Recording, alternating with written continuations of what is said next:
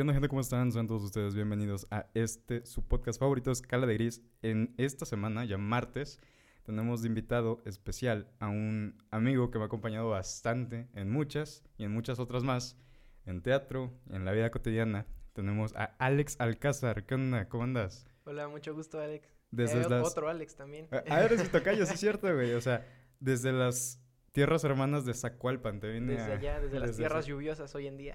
Sí, güey. ¿Qué onda con el clima ya? ¿Está chido?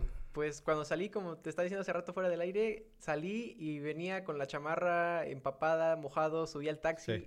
Llegando aquí a Cuautla todo soleado, todo diferente, es otro mundo. Es otro mundo. y la neta, eh, eh, dicen que, bueno, Zacualpan hace calor, pero aquí hace todavía más calor, güey. Entonces sí, está muy cabrón.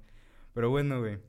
¿Qué onda? ¿Cómo, cómo andas? Estábamos comentando de, de cómo te está yendo en la escuela. Estábamos comentando varias cositas, güey. De hecho, o sea, alguna vez, dato curioso, un fun fact, este, el podcast empezó a nacer, empezó a surgir con una plática entre nosotros y un Sí. invitado eh, anterior que fue Fausto. Saludos, Fausto. Saludos a Fausto.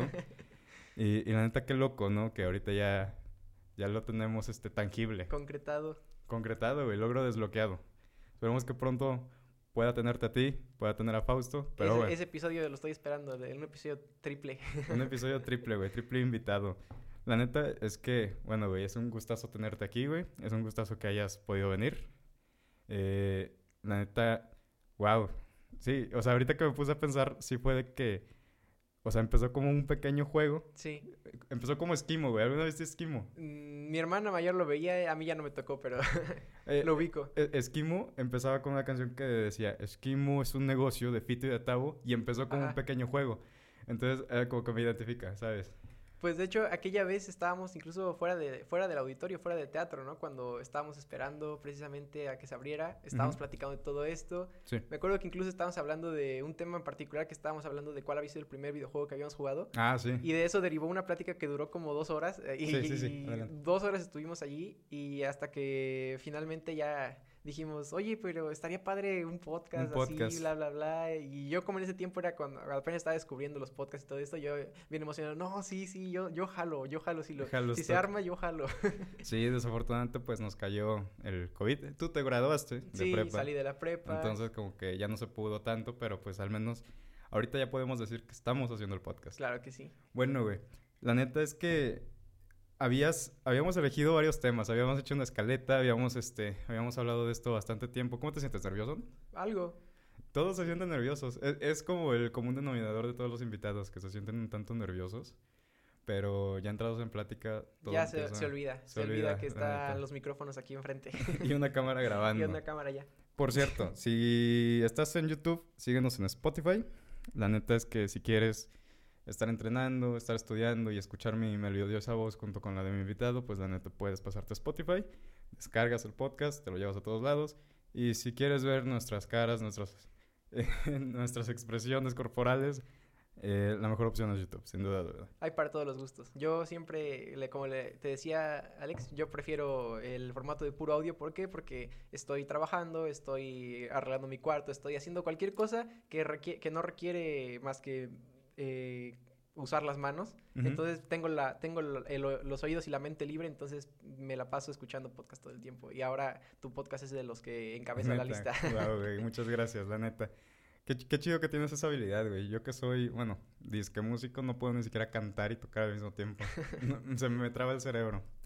Pero bueno, la neta es que has- hasta hace poquito, bueno, hace cosa de, ¿qué? Una, una hora que llegaste, sí. este, me comentaste que alguien, este, un conocido tuyo, de repente nada más ya tenía... Ah, sí, sí. Ya tenía conocimiento de escala de gris, güey, qué loco. El Sí, poder de las redes. Yo también me quedé, incluso por un momento yo creí que yo lo había comentado antes, porque a mí muchas veces me pasa eso, que hablo de un tema con varias personas Ujú. y de repente se me olvida a quién se lo dije y a quién no, y Simón. se lo repito. O sea, por ejemplo, a ti te platiqué hace rato una cosa y puede que ahorita, ah, ya te platiqué y te vuelvo a platicar lo Ajá, mismo. sí, es como que se Entonces, va. ajá, entonces yo creí que había sido una de esas, una de esas ocasiones. Yo estaba ahí con él porque yo el- fui el que lo introduje al mundo de los podcasts y todo eso. Ujú. Y me dice, él es productor musical, entonces se la pasa todo el, así muy un buen rato en la Saludos al señor productor musical. Saludos a Fabricio. Fabricio.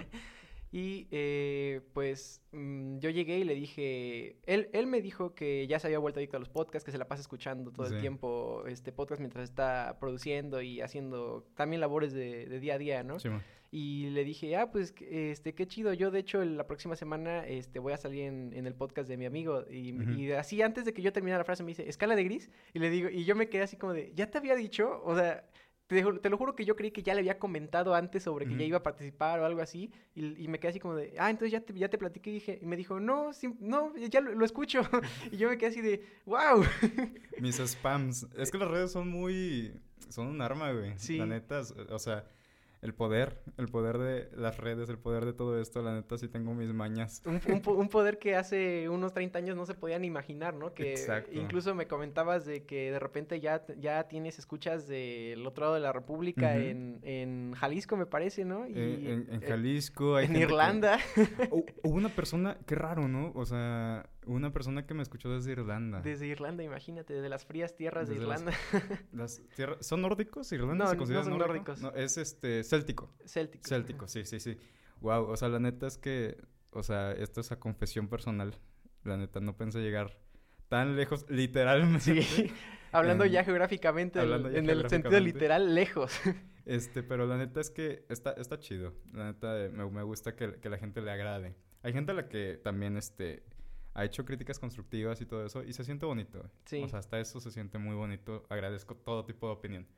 Pero sí, güey, es el poder de las redes. O sea, y creo que ahorita están más latentes por lo mismo de la pandemia, güey. ¿Qué más por lo puedes mismo, por lo mismo de la pandemia, fíjate que sí ha sido algo que se ha, si ya de por sí antes había un problema con todo eso, a- la pandemia lo ha acrecentado todo porque la gente está encerrada en su casa, no tiene, eh, no tiene mucho que hacer. O fíjate que si hay mucho que hacer o mucho que puedes invertir tu tiempo, en- hay muchos buenos libros, muchas buenas películas, Sí. muchas buenas series, mucho, muchos buenos videojuegos, mucho bueno de todo. Pero aún así está ese momento en el que no haces ni una cosa ni haces otra y de repente el teléfono está allí y pues lo abres y empiezas a El scrollear, scrollear, scroll- scrollear y de repente ya, de repente ya pasó una hora y está, te perdiste ahí entre, entre memes y shitpost. Hay, hay una, no sé si viste un meme que decía, no manches, es, es pandemia, es este cuarentena, no cursos de verano, porque voy a empezar a hacer cosas productivas. Pero la neta está chido también aprovechar el tiempo, güey. A mí me ha gustado mucho, eh, pues, fíjate que la, te das cuenta de que eres un, un, ¿cómo decirlo? Un ermitaño cuando la, la pandemia llega, la cuarentena llega y tu vida, tu vida realmente no, No se ve- cambia. no cambia mucho porque gran parte ya la vivías dentro de tu casa, Sí. dentro de tu, dentro de tu habitación. Y pues sí, me ha dado mucho tiempo de, de ver muchas... O sea, yo tengo... Por eso me... Muchos amigos que me dicen, oye, es que yo me aburro, ya no sé ni qué hacer, ni qué... Sí, sí. Y les digo, yo no le entiendo muchas veces porque yo tengo listas, por ejemplo, tengo listas de libros por leer, listas de películas por ver, listas de videojuegos por jugar, tengo listas para todo y es, fíjate que es algo que me pasa mucho porque cuando tengo un pensamiento o algo en la cabeza, no me deja en paz, no me deja en paz. Y una técnica que hasta luego lo leí y, me y dije, wow, yo ya empecé a hacer eso y ni siquiera había sabido de esa técnica, ¿no es? Simplemente, si ese pensamiento te deja en paz, lo escribes, yo en mi teléfono en el blog de notas, lo escribes y una vez que lo escribo es como de, ya lo dejé anotado, ya lo puedo liberar de mi cabeza, ya está, ya está anotado. Y es algo que me ha ayudado mucho precisamente para dejar ir esos pensamientos que me están todo el tiempo. Y por lo mismo tengo listas de películas, listas de libros, listas de videojuegos, de series. Y cada vez que digo, ok, es- ya termino lo que tenía que hacer o no tengo nada que hacer, veo la lista, ok, la que sigue. Wow, o sea, hackeas tu, hackeas tu sistema, güey, Sí. qué loco. Güey, eso, eso de hackear tu sistema, hay gente que lo utiliza como... es- está la típica frase de el que madruga Dios lo ayuda y hay gente que neta hackea literalmente su Sí. cuerpo y trata de... Wow, güey, o sea, no, no, no había pensado en, en, en eso de, de escribir la lista. Bueno, digo, todos, este, todos en algún momento sí. Pero, o sea, es, es, es muy cercano, güey, qué loco. La neta es que yo, yo sí he sido totalmente un ermitaño en esta, en esta pandemia. No ha cambiado mucho mi vida. Lo único malo han sido las clases. Sí, las clases, Las horribles clases. en línea, no Eh, funcionan. no Aquí, desde aquí mismo lo digo, no funcionan las clases en línea. Vamos, la estamos tomando porque tenemos que tomarlas, porque si no mucha gente se queda sin trabajo, porque, porque nuestra vida tiene que continuar de alguna manera, ¿no? No podemos paralizar el mundo de repente. Pero, bueno, no sé, a lo mejor me equivoco, a lo mejor solamente soy yo el burro que no le funcionan las clases en línea, ¿no? Hay, hay Pero gente a la que sí. Hay, gente a la que hay le gente gusta. a la que le está gustando, ¿no? Esta Sí. modalidad. Pero yo, por ejemplo, definitivamente las clases en línea no son para mí. No son para mí. Si incluso en- a- muchas veces en clase me costaba trabajo Poner enfocarme, atención, poner enfocar. atención, no distraerme. Y más ahora en la universidad, que ya no es como en la prepa, que igual el teléfono, deja de hacer eso, Sí, sí, ponte sí. a anotar, o sea, en la universidad es todo más libre, entonces es como de, me costaba trabajo enfocarme, poner atención, más cuando es una clase que, o sea, a lo mejor ah, en general sí, sí dices, me interesa y la tengo que tomar, Sí. pero no es algo que mientras estés en ella es como de, uy, qué interesante, qué quiero, quiero seguir aprendiendo de esto, ¿no? Que es algo que no pasa con otras materias. En la prepa y to- en la prepa, secundaria, siempre de mis materias favoritas fueron historia, por ejemplo, historia, literatura, todas estas materias fueron siempre mis, mis favoritas, más que nada historia. Y pues eh, con estas materias lo que pasa es que el maestro habla y tú escuchas y comentas y te dejas ir, te dejas ir y la clase se va, bueno, en mi caso se me iba enseguida, Sí. pero ya en clases más técnicas, eh, más que nada veo que estoy en una ingeniería, que pues, matemáticas, números, sí. eh, física, cosas así, pues sí, muchas veces eh, me estoy en clase, me cuesta trabajo enfocarme y ahora que es en línea, que ya ni siquiera tengo el maestro de frente que me pueda ver si estoy haciendo otra cosa, que muchas veces ya ni siquiera está la cámara encendida. Sí. me ha pasado, no sé, no sé si soy el único, seguramente a mucha gente le ha pasado, este semestre que empezó, nos metieron una clase a las 7 de la mañana. Ok. ok, esa clase apenas empezó mi semestre, así que tampoco es como que me haya perdido así todo el semestre, lo he aprovechado, ¿no? Pero he, he tomado dos clases de esa, De esa de, esa, materia. de esa materia. El resto me he dormido. Me he quedado dormido. Y ni siquiera porque diga, ah, me vale, me voy a dormir. No, simplemente porque son 7 de la mañana, está la computadora aquí, solamente estás escuchando al maestro hablar. Tu cama está tan Sí, cerca. está la cama tan cerca. Es que la primera vez sí falló por eso, porque Sí. dije, son 7 de la mañana, jalé la computadora, la puse aquí encima y, de- y desde ahí la em- empecé, según yo, a tomar la clase. Nada más de repente, de repente ya no estaba. Es que procrastinar se ha vuelto más sencillo, ¿no? Porque como nadie te juzga, nadie te ve, la neta es de que, wow. Ahora que tengo también mi silla desde de, de silla... Silla gamer, ¿no? De- no, de secretaria, de silla de rueditas, así que da vueltas. est- Estoy... Sí, silla de licenciado. de silla de licenciado, estoy así en mi escritorio con la computadora esta- y de repente me aburro y empiezo a dar vueltas y, y nada de repente y de repente me acuerdo que está la cámara prendida y estoy ya nada más ahí dando vueltas. Güey, ¿cuántas mamadas no han pasado? ¿Cuántos memes no se han hecho virales de, de gente haciendo... Ah, había un... Creo que, creo que fue una... Una... una ah, ¿Cómo se llama esto? Una congresista, me parece. Ajá. De, de aquí, de, de México. Que se estaba cambiando Ah. justo... Qué loco. Otro que nada más puso también un senador o diputado, no recuerdo, que ponía un- una imagen suya como un cartón, ¿cómo se llama? Un cartón de estos suyos así. Lo ponía y se le olvidó apagar la cámara cuando lo quitó y se vio, se ve, no sé quién es el diputado o el senador, nada más vi el video también en internet. Lo quita y se sienta él y se olvidó apagar la cámara mientras lo hacía. hay, hay, hay gente que incluso toma sus clases en boxers. Yo me incluyo, la neta. O sea... Se ven solamente de la cintura para arriba, así que no hay problema que lleves de la cintura para abajo. De hecho, hay, hay, hay un conductor también, este me parece que deportivo, que hizo eso. Se le cayó la cámara y estaba en chones. O sea, televisión, no, fue loco. Pero la neta, es que lo que yo sí he notado es que la mayoría de, de maestros de... Yo estudio comunicación, lo digo en cada podcast. Sí. Este, pero la mayoría de maestros de comunicación, o sea, hay un chiste que dice que los comunicólogos vamos a terminar siendo youtubers, ¿no? O sea, pero la neta veo a mis maestros y no tienen alma de youtuber, güey. No. Son de las clases más aburridas que te puedes imaginar. ¿Ha- ¿Has visto esos tutoriales deprimentes que nada más ponen una canción de fondo? Y Loquendo. Y, y lo, y lo que no, siento que son así, güey. Y Loquendo tiene más alma, ¿no? Y lo que no tiene más vida. Ajá, entonces es Yo como... no porque ya lo tengo. Se suena exactamente igual a un loquendo. Entonces sí está, sí está bien pinchón estudiar en, en- Sí. en línea. Y, y sobre todo, pues, no sé, o sea, más ahorita, creo que fue, fue un, un acontecimiento. O sea, es como de esas este, singularidades que pasan en, una- en la Sí. humanidad. Pero la neta, ya me di cuenta de que si el mundo se frena, la neta se vuelve muy aburrido, se vuelve muy asqueroso. Ojalá y nunca vuelva a haber una pandemia, ojalá y ningún otro chinito quiera comer Sopa de murciélago. sopita de murciélago, de pangolín, yo qué sé. Bueno, que tampoco estamos tan lejos con las cosas que comemos aquí, ¿no? Que- Ay, pero aquí sí está chida. La neta es que, o sea, ah, Ahí en mi pueblo sí comen unos gusanos que se llaman cue- cuetlas. cueclas. Ajá, ¿No cueclas. son los grandotes? Se dan en árboles, de, de- en árboles, son unos gusanos, eh, se los, los comen como con sal y así. ¿Ah, neta? Sí, Pero dicen que los insectos tienen más proteínas. Sí, es algo que fíjate que se me ha hecho muy interesante. También ahora con la pandemia todo esto me he estado metiendo en cada lado. Me he metido en servidores, en servidores de Discord ahí. Ya ves que Ok, hay ok, encuentras sí, sí, gente de todo. Es como un eh, Reddit, básicamente, sí, Discord últimamente. Era un, un, un, un servidor de Discord de, de un podcast que también sigo mucho. Y en este servidor me encontré con un sujeto que eh, defendía su tesis de que los, los, los insectos son el alimento del futuro. Y, y fíjate que me estuvo explicando y todo eso. Me dice, no, pues mira, unos grillos, por ejemplo, bueno, chapulines aquí los llamamos. Sí. eh, Bueno, unos- que grillo y chapulín no son lo mismo. No, pero aquí lo englobamos como todo. Ah, ok, ¿no? ok, ok. Y Saltamontes. Saltamontes, ajá.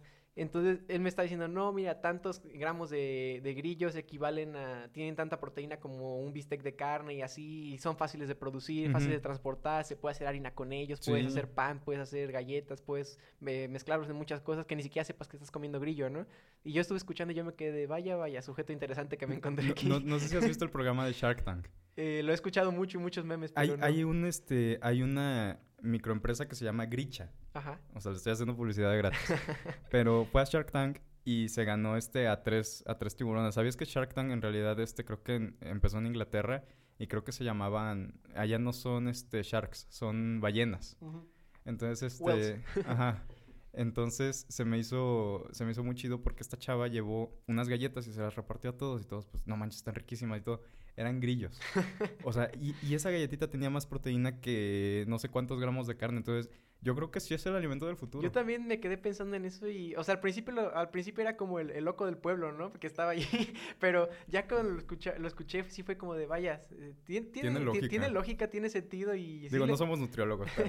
Aparte, el, el- también estaba comentando el impacto ambiental que tiene el producir un kilo de carne de res, por ejemplo, que sabes Ah, que sí. es una de las cosas que más está devastando eh, en cuanto al calentamiento global y todo esto, al impacto que produce producir pues, grillos, Sí. chapulines, es, es eh, abismal la diferencia, ¿no? Apenitas fui a, me parece que al Estado de México, y por donde quiera había grillos, grillos, Ajá. grillos, saltando, saltando. Y o sea, y es increíble porque la neta es, es, es un animal que incluso su, ¿cómo se llama? Su, para que se expandan, su Ay. cautividad, su, Ajá. bueno, eh, me entenderán. Sí. Este, la neta es de que es bastante sencilla. Sí. O sea, creo que utilizan una especie de invernaderos Ujú. y, y ahí los, los, Los reproducen. Ajá. Y, o sea, y se me hace increíble. O sea, y nada más necesitan, necesitan la mitad de agua que, o sea, un... A lo mejor soy muy pendejo, ¿no? Pero, o sea, eh, un millón de grillos a lo mejor ocupan la misma agua que una sola vaca. Sí. Entonces es Y increíble alimentas a mucha más gente. Y alimentas a mucha más gente, exacto. Solo que sí está como que muy... Interesante y a la vez, como muchas veces decimos, ay, insectos, ¿no? Pero pues aquí en México nos comemos los chapulines. Ya los, los chapulines ya los comemos aquí en México. Sí, eso son, sí. son la botana Sí, oficial del país. los chapulines, como decía ahorita, los gusanos cueclas o los gusanos de maguey, que, que bueno, ahí fíjate que hay una duda en cuanto a los gusanos de maguey que hay en el mezcal, ¿no? Sí. No sé si sepas, pero de un de una penca de, de maguey sacas máximo dos gusanos. Por cada piña, por cada penca de... Por cada maguey sacas máximo dos gusanos. Ok. Entonces, ¿de dónde, es- ¿de dónde salen tantos gusanos como para poner uno en cada botella de medio litro ¿Quién de... sabe? ¿Quién sabe si no sean gusanos de las cloacas? Yo no, creo, yo no creo que sean gusanos de maguey, sinceramente, por el hecho de que, como te digo, salen muy pocos de cada maguey. Pero bueno, la gente los, los sigue consumiendo, sigue creyendo que son de maguey y no les hacen daño, así que, bueno. Hay, hay un programa en Discovery. Ay, no recuerdo cómo se llama. Creo que se llama este Chef Salvaje, una cosita así. Es, es un programa muy, muy ameno. O sea, a mí me gusta mucho Discovery. Este, pero el güey haz de cuenta que tiene un restaurante. El, güey es este irlandés. Ajá. Es irlandés. A lo mejor fue el que me escuchó, quién sabe. Este, entonces. Saludos eh, a Irlanda. Saludos a Irlanda. Este, la neta es que el güey se va como que a diversos países y prueba comidas exóticas para su restaurante para llevarlas y reproducir lo mismo. Eh, descubrí que en Asturias este, hay un, un queso que, o sea, tiene que estar en una cueva con humedad y hongos. En Perú, las, las sopas de, de peces, este... ¿De paloma? De paloma. bueno, sí, de paloma, de macaco también en Brasil. O sea, pero, o sea... No nos funen, por favor. y, y es interesante porque todo lo prueba. Sí. O sea, y, y es un paladar supongo que bastante entrenado, es un chef profesional en el, todo el sentido de la palabra. Entonces, prueba unos gusanos gigantes que hay como en unas palmeras allá en Perú y, y- y- y los prueba crudos y saben a mantequilla.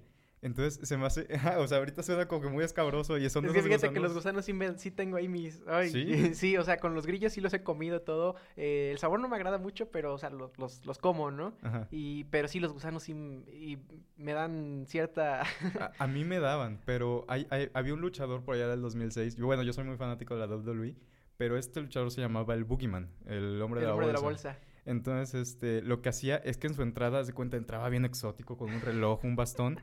Y lo que hacía al entrar al, al, al ring era agarrar un montón de gusanos, pero gusanos largos, lombrices, y se las metía a la boca y se las comía. Y era, y era horrible, pero, pero así como que se te quitaba el asco, ¿sabes? De verlo cada día, ¿no? Verlo... No, bueno, yo nunca vi luchas realmente. Nunca fui... Fui un niño medio extraño en cuanto a, a todo eso. Fíjate, ¿No jugabas tazos? eh, tazos llegué a jugar ya en los últimos años de primaria y con- más que nada como por eh, aceptación social, ¿sabes? Ok. Fíjate, nunca vi Dragon Ball, por ejemplo. Nunca vi Dragon Por Ball. dos, ah, ¿nunca has no. visto Dragon Ball? No.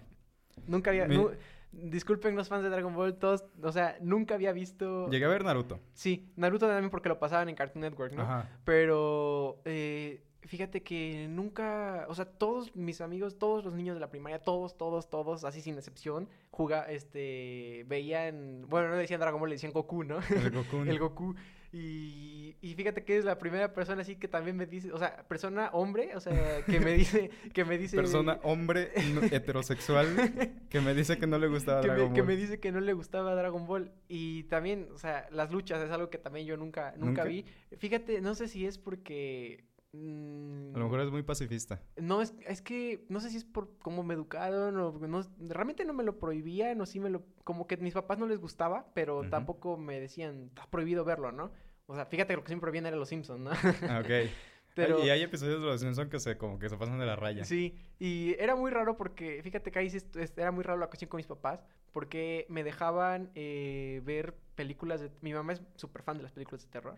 Es, eh, ella tuvo un videoclub en los noventas. Ok, era dueña de un videoclub, entonces eh, mi mamá vio mu- muchísimas películas, sabe muchísimo de muchas películas de, cine, de la, de, la, de la época, ¿no?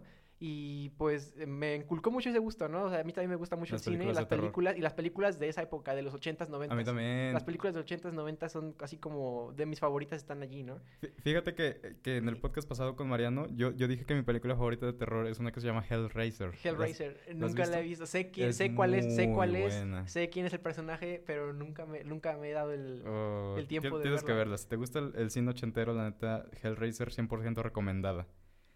O Creo- sea, Creo que iba a decir algo después. Ya se me fue. Ay, lo a qué siento. sí, es, es- es lo que te estaba diciendo, que no sé cómo tengo un podcast, y, pero a mí también se me van mucho los hilos. Sí. O sea, por más que te ponga atención y así, hay veces Te juro que, sí. lo del videoclub venía algo. Algo, pero sí venía algo de lo del videoclub, pero ya no recuerdo qué. Bueno, prosigamos. Ok, discúlpenme, yo tuve la culpa. Le quité los ánimos al niño. Pero sí, o sea, la neta es que el, el cine ochentero creo que, ¿sabes? Era una época muy experimental. Sí, Entonces, o sea, como que la gente, digo, no tenían este, se tenían que currar Sí. los efectos, se tenían que esforzar. los en efectos ellos. prácticos en esa época, Sí. aunque ahora los veamos como con, con ojos de risa y todo, fueron una... Star Wars, por ejemplo, Sí. eh, episodio 4 fue una revolución en su tiempo para los efectos prácticos. O De sea, eh, la mayoría, si no es que... Pues sí, la mayoría, si no es que todos los efectos que tienen en, en la primera trilogía de Star Wars son totalmente hechos en, en maquetas, con efectos prácticos, o sea, nada de CGI, todo hecho en miniatura, los, los dioramas... Hay incluso videos de cómo ponen la navecita y le Sí. ponen un petardo y la avientan así y en el camino explota y lo graban y ya eso es lo que queda en la película, como cuando la A- a- destruyen. A, ¿no? mí se me hace impresionante porque la neta se, se tenían que currar tanto que lo tenían que hacer atemporal. Sí. Terminó siendo temporal. O sea, ahorita, por ejemplo, ves, no sé, es, es lo que dices, ¿no? Que hay, hay efectos prácticos que a lo mejor ahorita ya se ven como la, la chucha. Sí. A, a mí lo que no me gustó de Star Wars es que cuando George Lucas sacó este su versión este remasterizada, Se, me, se me hacía horrible. Le, le quitó muchas cosas. Le quitó el alma. Le quitó, sí, o sea, tengo mis reservas también porque hay muchas cosas que sí me gustan más en las versiones remasterizadas. Por ejemplo, en el episodio 6, toda la parte de la ciudad de las nubes, en la versión original se veía todo muy hermético, muy cerrado. O sea, todo ok. corría como en pasillos y todo. Y en la remasterización, en todos lados hay ventanas y todos lados van corriendo y se ven las nubes de fondo. Se ve mucho más eh, la ambientación, ¿no? Sí. Esas son las cosas que más me gustan, pero sí concuerdo en que esa alma que tenía de efectos prácticos, todo eso Ujú. sí se perdió un poco allí. Sí, de hecho creo que este era George Lucas y el que hizo Jurassic Park. ¿Cómo se llama? Este. Ay, sí, sí, sí, sí, Se- sí, tengo. Steven Spielberg. Steven Spielberg. Los dos tienen esa, esa alma de que antes te hacían las cosas muy, este, muy, ¿cómo se dice? Muy con efectos prácticos, Sí. muy con alma. Muy al estilo también este Christopher Nolan, que Christopher Nolan graba en cinta todavía. Sí, Entonces es más impresionante. Es, es esa alma por hacer las cosas que, que los hace atemporales, ¿sabes? O sea, se, se me hace un tema muy maravilloso, o sea, se me hace maravilloso ese tema. Y, y wow, o sea, la neta lo de las películas, ahorita que comentas lo de la cineteca de tu mamá. ¿Sí era cine? No, No, era este, un... videoclub. Videoclub. sí.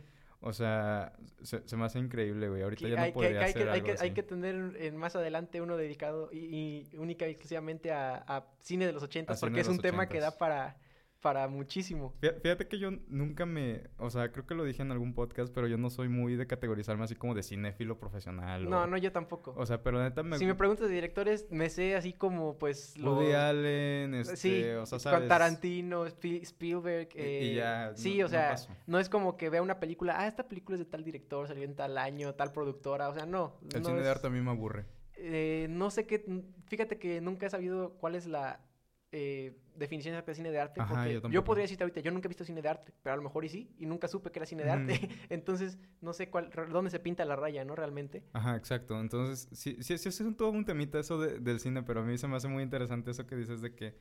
O sea, me, pu- me puse... Mi papá es muy ochentero. Sí, Entonces yo también nací medio ochenterón, este, eh, música rock de los ochentas, cositas así. Y la neta es, es que es muy bonito porque te das cuenta de, o sea, obviamente no puedes condonar la, la sabiduría del presente con las ignorancias y las costumbres del pasado. sí. Pero este, ay, disculpen. Pero la neta es que, que se me hace muy interesante porque antes la vida, incluso siento que podía llegar a ser más práctica. No había tantos problemas de primer mundo como ahorita.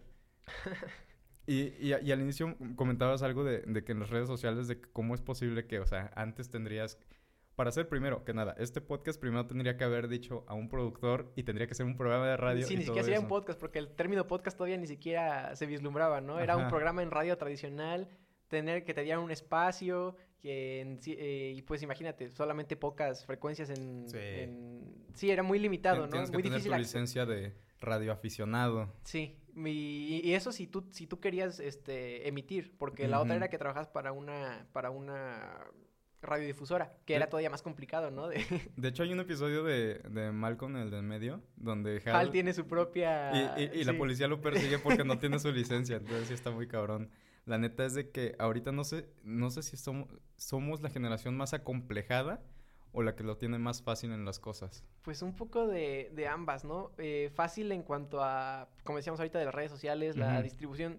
Puedes, pueden nacer eh, ahora artistas eh, de todos lados Sí. sin necesidad de que haya una, una disquera, por ejemplo, de por medio que los seleccione o Ah, una sí. radiodifusora que les dé un espacio. O sea, ya tenemos las herramientas para... para Hacerlo independiente. hacerlo independiente, ¿no? Y ya dependerá de la gente si, si eso crece o se desvanece. Fíjate que ahorita incluso Kanye West, sí me parece que Kanye West, este, se estuvo quejando de, o sea, sacó en Twitter, este, yo de repente sí llego a utilizar Twitter, no lo, no lo pongo en la descripción ni nada, pero sí suelo, me gusta el chismecito. Entonces, Yo no, demasiada toxicidad. sí, es como LOL, pero bueno. Como LOL. O sea, en, en Twitter sacó este de Kanye su, su contrato y dice que, o sea, qué asco que los contratos, que no sé qué. Se, se orinó en su Grammy, el güey. Como o sea, protesta. Ajá, y dijo, ¿por qué voy a, por qué firme algo que, que yo pude haber hecho independiente, que no sé qué? O sea, se puso, se puso bravo el asunto.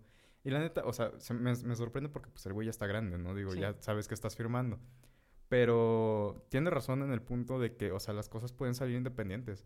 Incluso si ganas un millón de pesos siendo independiente, eres un hitazo. Sí. Pero si ganas un millón de pesos en este... Con en- producción con producción, eres una pérdida. Sí, porque se reparte todo entre todos y a ti, te, no, a ti solamente te quedan deudas, ya ni siquiera te Sí. queda. O sea, e- e- es, es todo un mundo. La neta es que es, es a lo que me refiero. O sea, no, no sé qué tanto verdaderamente hemos avanzado. No sé si somos la verdadera generación de cristal o somos o nuestros problemas simplemente se adaptaron igual que nosotros. Sí, güey. pues por ese lado, como te digo, es esta facilidad, pero por el otro, y ya más que nada enfocándonos a vida real, pues eh, el- en el pasado se gastaba el dinero del futuro, ahorita estamos viviendo en, en deudas, Sí. en, en deudas que van a heredar los, los hijos de los hijos. De los y, hijos, sí, sí, sí. O sea, el hecho de que mucha gente ya ni siquiera va a tener un, pues un, una pensión, una jubilación, cosas así, es como de que más que, bueno, más que eso es para los millennials que ya, o sea, los que están una generación arriba de nosotros, que ya se tienen que empezar a preocupar. Bueno, también ya estás en los 20, ya... Ay, no, ni me recuerdes. Se, una- una se vez que- empiezan a preocupar más por eso. Yo que todavía creo que estoy en la generación abajo, como que todavía lo vemos algo lejano, pero es algo que ya nos va, debe empezar a preocupar, algo que sí nos debe empezar a, a, decir- a pensar que pues el futuro no está tan asegurado como lo estaba antes, ¿no? Sí, de Ahora hecho. está más in- incierto, más inestable y pues no sabemos cómo... Es, cómo es un. Monopoly, güey. La Sí. neta, la vida es, una- es un juego de Monopoly bien Entonces raro. tenemos de todo. Para estas, estas generaciones que somos, tenemos de todo. eh, un poco de todo, como te digo, eh, por el lado de un poco más oportunidades en cuanto a despegar eh, a- artistas, eh, pues simplemente soñadores que quieren tener, hacer Sí. su sueño realidad. Pero por el otro, pues sí tenemos también ahí problemas heredados del pasado, Sí. el cambio climático, por ejemplo, cosas, eh, cosas ya muy a futuro, ¿no? Que sí hay, te quedas así como de, híjole. No sé si somos los, los afortunados o los desgraciados. Ajá, exacto.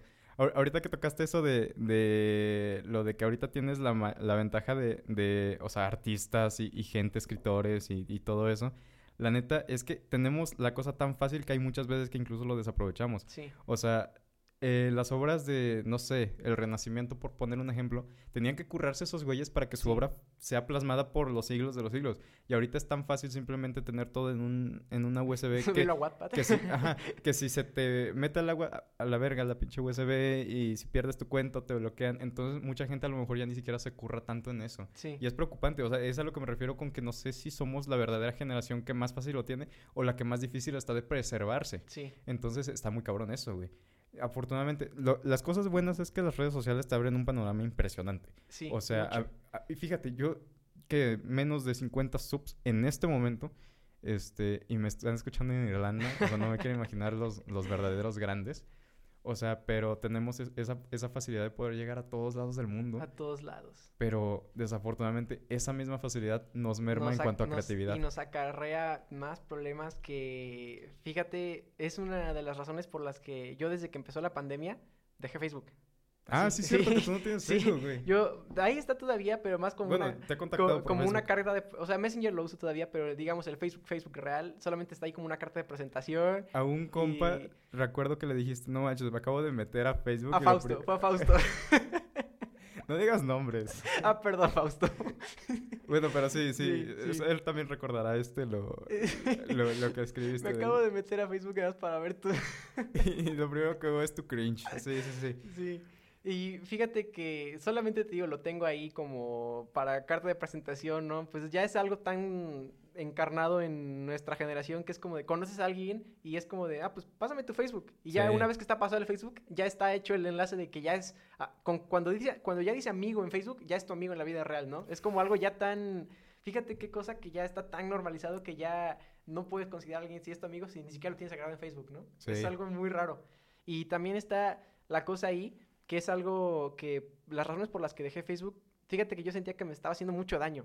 Mu- ¿Facebook? sí, mucho daño y en el sentido de que pues uno todo el tiempo está, saca el teléfono, abre y lo primero, o sea, no tienes nada que hacer y es como ya automático. Abres el teléfono, entras a Facebook y ves lo primero, así, Lo empiezas a, primero, sí. empiezas, no piensas en otra cosa, para, no, ya no hay momentos de que te quedes silencio, sentado, pensando, ¿no? Simplemente no tienes nada que hacer, abres Facebook y te pones a, a buscar, ¿no? Sí. Y eso que dije en ese comentario sí fue algo real. ¿Por qué? Porque yo entraba a Facebook y nada más para enojarme. O sea, nada más para enojarme porque en Facebook te encuentras cada persona. Sí, O sea, de hecho. gente que tú creerías que ya no existe o gente que no debería de existir. y así lo digo, existe. Y te los encuentras Eso allí. es muy cruel, pero... Sí. ok. Y fíjate, pa- para, para hablar de eso, eh, te encuentras gente, como te digo, gente que tú crees que ya no, que ya no existe. Al menos con ese tipo de pensamiento podríamos decirlo. Terraplanistas. Ay, no. Ok. Terraplanistas, antivacunas, Cosa- cosas así, gente, gente así que te encuentras que tú dices, no se supone que ellos desaparecieron después del Renacimiento. Ok, ya, ya entendí a lo que te referías. No estabas hablando desde lo de, estabas hablando desde la lógica. Sí, sí, o sea, cosas tan simples como esa, eh, ah, terraplanistas, creacionistas, antivacunas, cosas así que tú dices, no se supone que esto debió desaparecer des- cuando acabó la Edad Media Sí.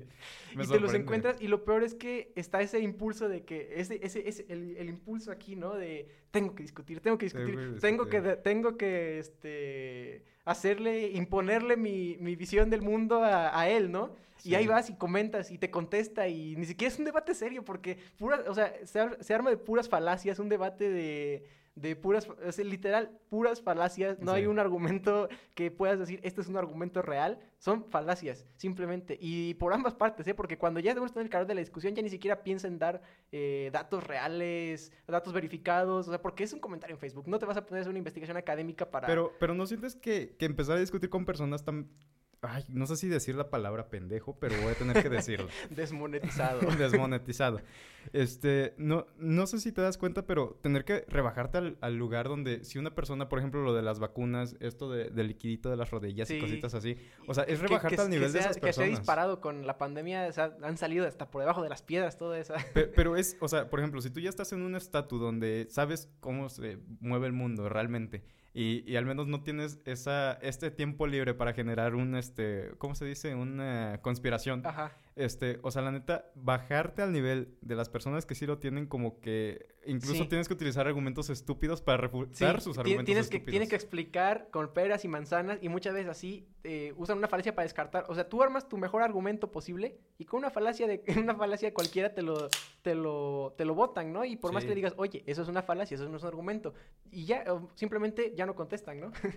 De hecho, o sea, ay, es que la pandemia nos trajo mucho tiempo libre hasta para, para lo malo, güey. Sí, Entonces, ahorita, por ejemplo, lo del líquido de las rodillas a mí se me hacía súper estúpido. sí. Se me sigue haciendo súper estúpido y hay gente que lo sigue pensando. Por ejemplo, hay, hay, híjole, Negacionistas, gente que dice que el coronavirus no es real, ¿no? Y sí, es que hay, hay gente, que- creo, creo que es eh, el, en Tuxtla, me parece, en Chiapas. Gutiérrez. Ajá, quemaron antenas porque Sí. pensaban que eran 5G. Y ni siquiera, ni siquiera eran 5G. de- desafortunadamente, eh, la ignorancia colectiva es muy peligrosa, güey. Sí. O sea, porque un ignorante es simplemente eso, pero una comunidad de ignorantes... Es una se- turba eh, eh, molesta que, es- es que sale a quemar y destruir a lo que no conoce, ¿no? Sí, de hecho, el, en uno de los podcasts sí llegué a decir que a mí lo que más me frustra es que yo trato de ser una buena persona, aunque no lo parezca. Y, y, y siento que lo que, Citando yo- al buen Superman, este mundo no te permite ser bueno. lo, lo que pasa es que yo siempre he pensado que la ignorancia no se tiene que señalar, ni, ni acusar, ni, ni, o sea, sabes, ni insultar siquiera. O sea, tienes que ten- ser el guía que a lo mejor esa persona necesita, que le hizo falta. Pero estas personas son demasiado cerradas. Entonces ya ni siquiera te da tiempo de ser bueno con Sí, ellas. Y es que ahí ocurre otra cosa que también es algo producto de las redes sociales. Eh, se llama sesgo de confirmación, no sé si ya lo has escuchado. No, ok. El sesgo de confirmación, mira, te lo voy a poner así. Cuando el sesgo de confirmación es decirte creer lo que tú ya quieres creer. Ok. ¿Sabes? Es como en un ejemplo.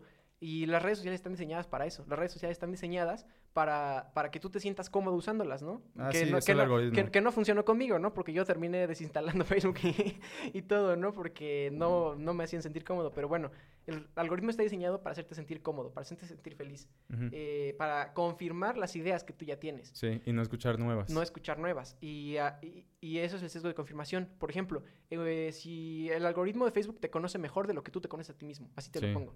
Entonces, eh, es algo que pasó en las elecciones en Estados Unidos, cuando con Trump, Ok. eh, si, que no solamente es en Estados Unidos, pasa en todo el mundo, pero es el ejemplo más claro, ¿no?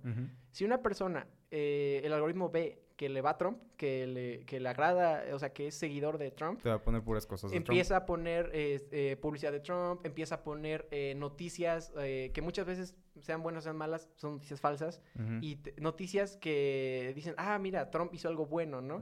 Y eh, te empiezan a, a rec- a recomendar más gente que piensa igual que tú y te van, en- te van, este, Te segrega un te nicho. te van eh, poniendo en ese mismo nicho y te ponen a, más gente que piensa así y te encierran en una burbuja ideológica muy difícil de romper.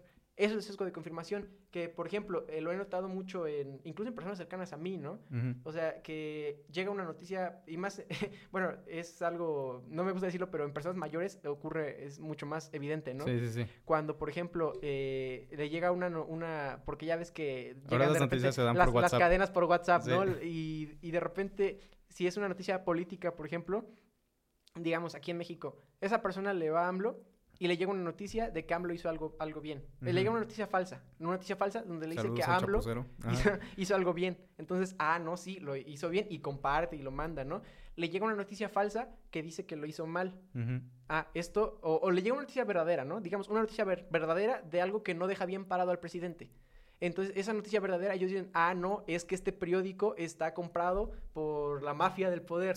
O está Sí. comprado por eh, tal cosa. Esta noticia es falsa. Y así, tú mismo te... e, Es el problema también, que ahora la gente decide que, qué es lo que es verdad y qué es lo que no. Ujú. Porque ahora hay tanta información por todos lados que ese sesgo de confirmación es lo que te hace decir, esto es verdad porque confirma lo que yo ya creo. Sí. Esto que eh, dice lo contrario a lo que yo creo, esto es mentira, esto es falso, esto está comprado, esto está pagado, esto no es verdad.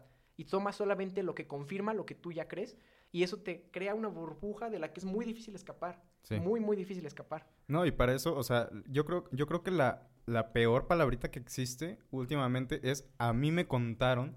Yo leí por WhatsApp, o sea, ni siquiera tener este los datos, o sea, por Sí. primera mano, ¿sabes? O por ahí vi, O por ahí, exacto. O sea, y ahorita se ve mucho con las personas, o sea, como lo, lo decías tú, con las personas mayores, güey. Y, y siento que es que Internet, o sea, las singularidades son cuando pasa algo que antes no existía, pero es tan grande que cambia la forma Sí. de ver el mundo. Entonces, yo creo que Internet es la singularidad más grande que, o sea, no solamente de la era moderna, yo creo que también de la historia. O sea, está de la rueda del Internet y probablemente, no sé, la imprenta. la imprenta, ajá. Entonces, este, yo creo que el Internet es una singularidad tan grande que las personas mayores que no crecieron con ella, pues creen que todo es fácil, creen que todo es como, por ejemplo, en la tele, ¿no? Que antes Sí. te creías todo lo que había en la tele. E- existían todas esas cajas chinas. Sí, Entonces, eh, eh, eh, la singularidad es cuando tú naces después de la singularidad, es difícil que le enseñes. adaptarte. No, cuando naces, eh, ajá, bueno, sí, antes de la singularidad es difícil adaptarte a ella. Y tú no, como persona que nació después, no puedes explicarle verdaderamente cómo funciona esa singularidad a una persona que nació antes. Nos decía un profe de- en, la, en la preparatoria precisamente, nos decía, es que ustedes, nosotros somos inmigrantes en la era digital, ustedes ya nacieron en ella. Buena Este, palabra. Eso es, es lo que, es lo que, algo que se me quedó muy, muy grabado que decía él, ¿no? El profe Mario, precisamente. Ujú. Ah, en paz Descan- descanse. des- descanse en paz, mis respetos para él. A mí también me dio un, un semestre. Sí, muy buen maestro, o sea, Sí. me- sí me dolió cuando, cuando partió. Sí, yo también. Bueno, y eh, esto que pasa también, de- que decía de lo que son inmigrantes en la era digital, ¿no?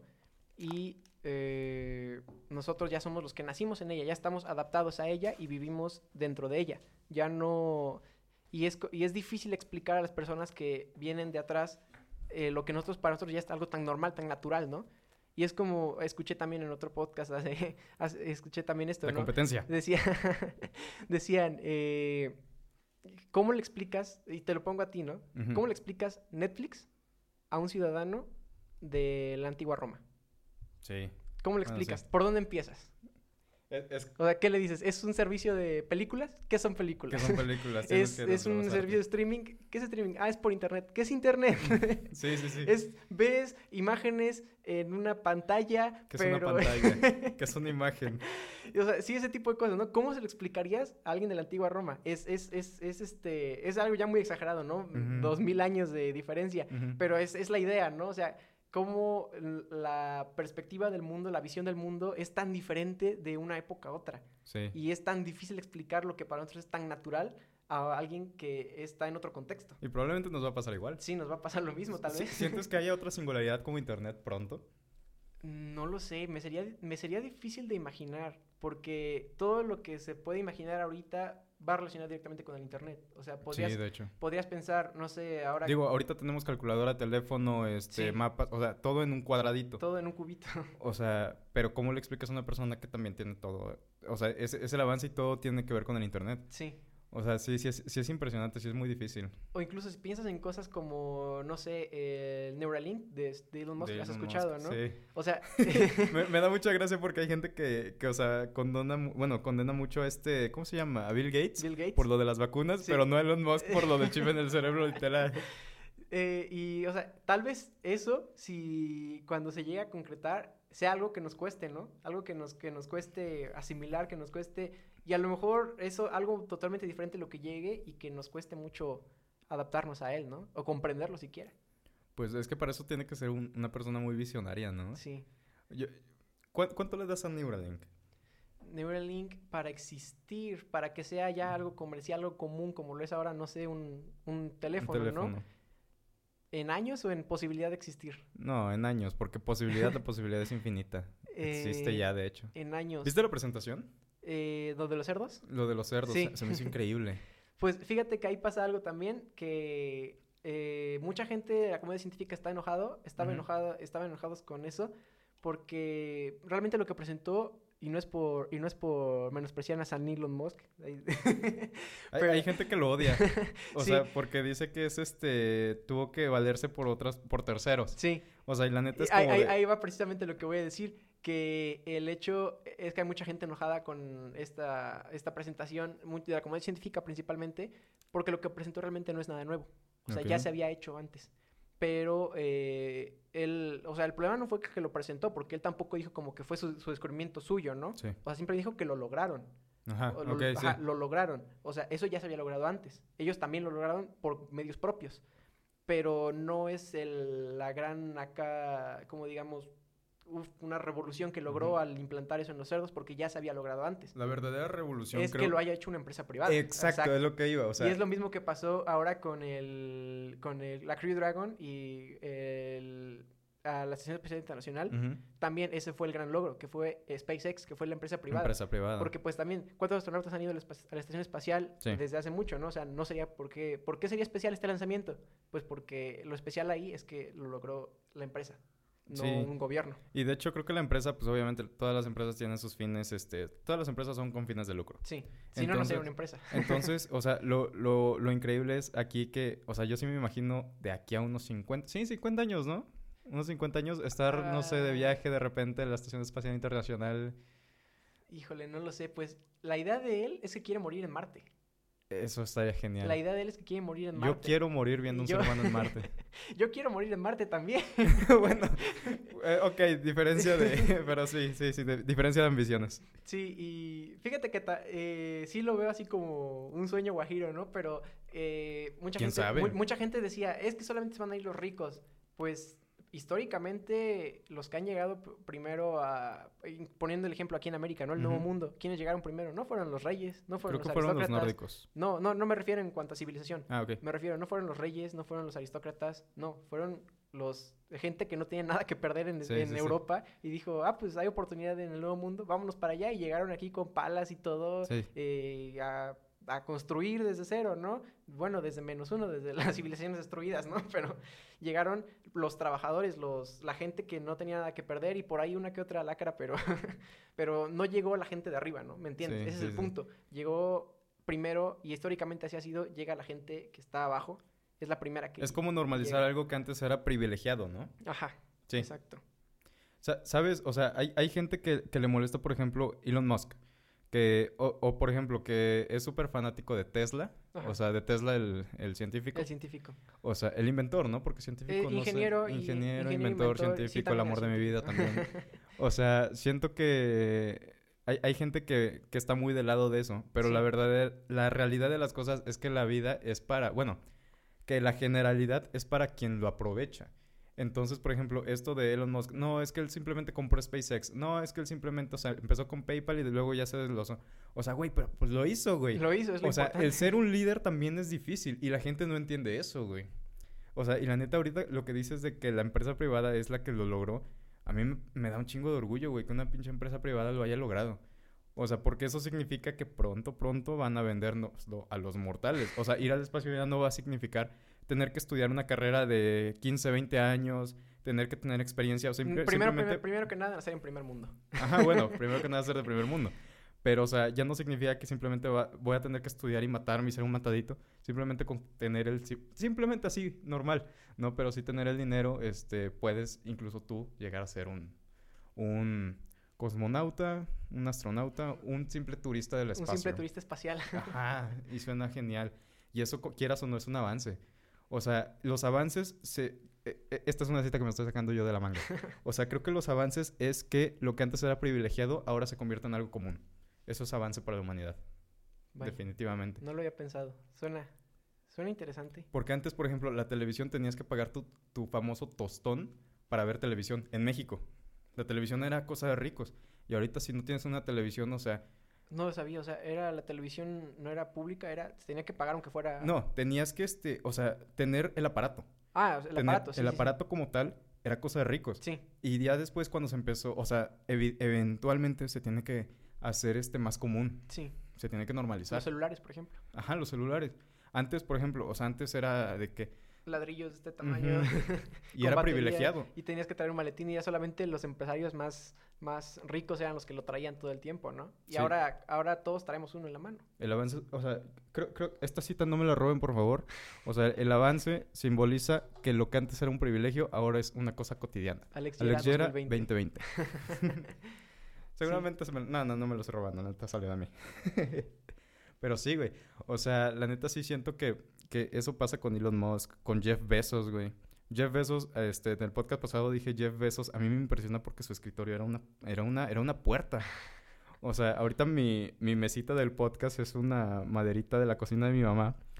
Quién sabe cuándo se convierta en, me convierta en el nuevo Joe Rogan. Hace poquito, ese güey, Joe Rogan, ¿lo has escuchado? Eh, no, pero sí sé, sí sé quién me has, me has comentado mucho sobre él. Ah, sí, que es... propuso hacer un debate en Estados Unidos en los- Sí, entre los dos presidentes. Bueno, los los, dos dos, candidatos, ¿no?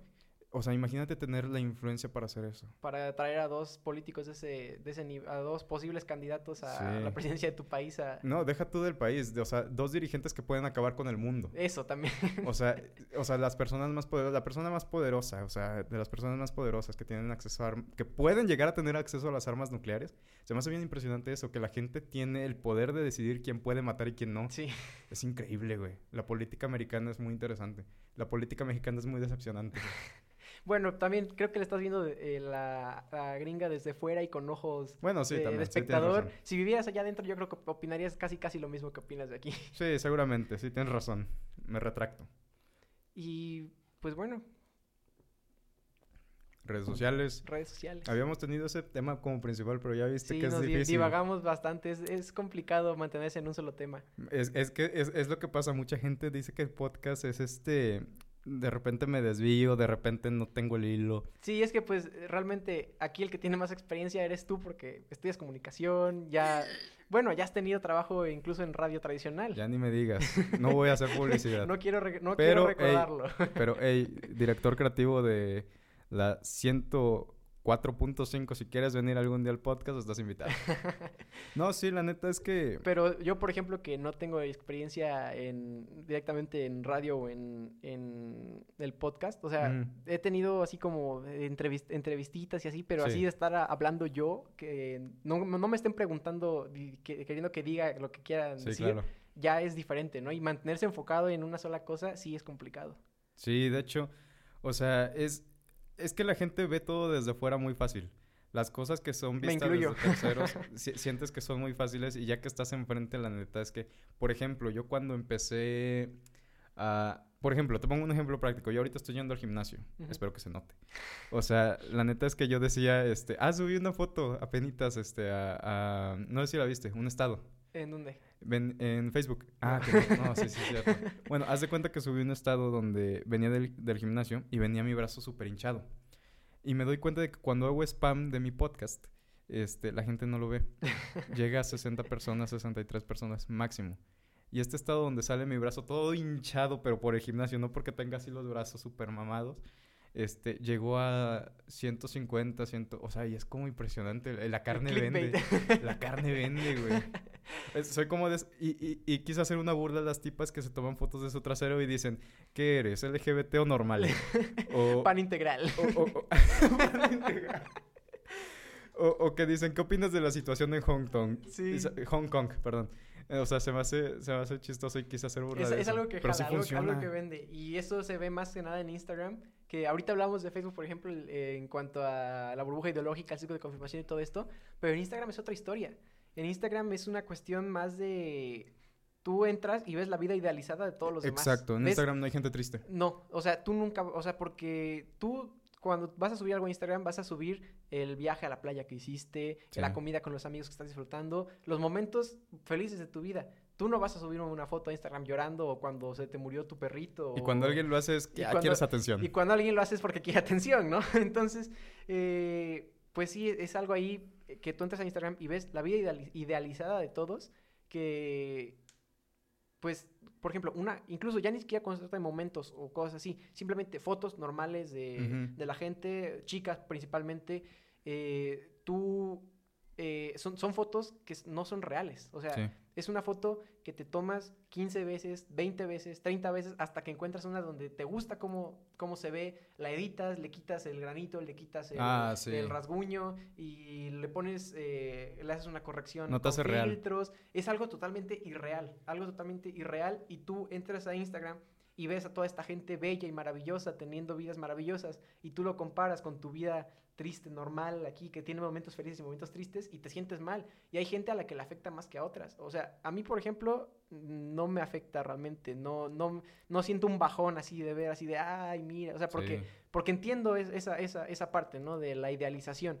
Pero hay gente que sí le afecta bastante. Y le afecta bastante en su autoestima y en cómo se percibe, ¿no? Es que realmente los likes, los me gusta y todo eso son métricas de vanidad. Sí. Entonces, o sea, quieras o no, el ser humano está hecho para, aparte de ser social, está hecho para ser halagado, güey. Sí. O sea, yo creo que la definición de amor es este ser este admirado. Admirado. Entonces, o si- admiración mutua en el mejor de los casos, ¿no? Y, y- y si sientes esa, esa métrica de vanidad de que, ah, pues no sé, 500 personas le dieron me gusta, obviamente te vas a sentir mejor, bueno, mejor que cualquier persona que simplemente tenga 60, 30, 20. Y ahí sí, ahí sí, ah, bueno, hace rato dije que no, no me afecta realmente ver a otras personas este, idealizadas, ¿no? De sus momentos. Pero fíjate que ahí sí tengo que admitir que cuando ves a alguien, bueno, no sé tú, pero cuando veo a alguien eh, una foto y tiene así muchos likes y todo, es co- y, y tú de repente subes una foto que es como lo más genial que te ha pasado en tu vida, ¿no? O sea, alguien sube una foto común y tiene muchísimos likes, ¿no? Y tú subes algo así como un momento que fue algo muy especial en tu vida y llega a 60, así. Sí. Es como de, pues sí te, sí es como de, pues chale, ¿no? Sí, sí, sí. pero lo entiendes a final de cuentas, pero hay gente que puede que no lo entienda, no lo vea de esa manera y le afecte realmente bastante. Hay, hay una cosita que, que siempre he sentido yo, que es que cuando eres realmente feliz no necesitas compartirlo, necesitas disfrutarlo. Sí, exacto. Y, e- y esto lo, lo toqué mucho en el podcast con... Conciertos. Ajá. O sea, por ejemplo, la gente que graba en conciertos sí se me hace muy raro porque, o sea, acabas de pagar mil pesos Para verlo a través de tu pantalla. a través de tu pantalla. O sea, no, no Sí, se me hace es algo que yo también lo veo muy... O sea, eh, se lo digo a mi mamá incluso porque mi mamá, eh, eh, mi mamá ha ido a más conciertos que yo y va a más conciertos. Yo nu- en mi vida creo que nunca he ido a un concierto realmente, Yo tampoco soy mucho de conciertos, pero, pero, sí me mi mamá sí ha ido a bastantes. Y entonces, eh, de repente un día llega y me, y me dice, mire, me enseña, tiene su galería así llena de videos y videos y videos que ves así la luz nada más porque, Sí. o sea, estaba en- entre los asientos de enfrente, pero aún así, o sea, es un video que te estás moviendo, es de noche, no hay mucha sí, luz, nada más ves una figura este, que se mueve aquí, ¿no?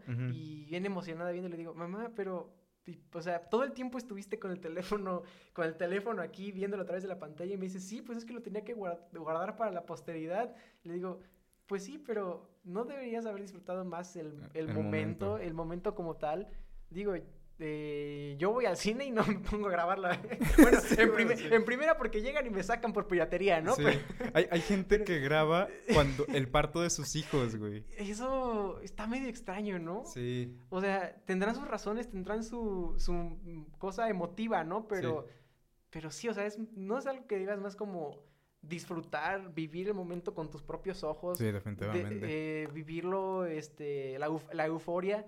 Y no estar con el teléfono aquí viéndolo a través de tu pantalla, ¿no? O sea, es algo que a mí no me, no me concuerda. Pero fíjate, yo soy el, el, el, el menor y mi mamá, que es la, la de la generación atrás, se- sí lo ve más normal. O sea, eso está extraño, ¿no? Eh, Está, está- curio- está A curioso. lo mejor es un ermitaño ya. A lo mejor solamente soy el ermitaño, pero sí está raro eso, ¿no?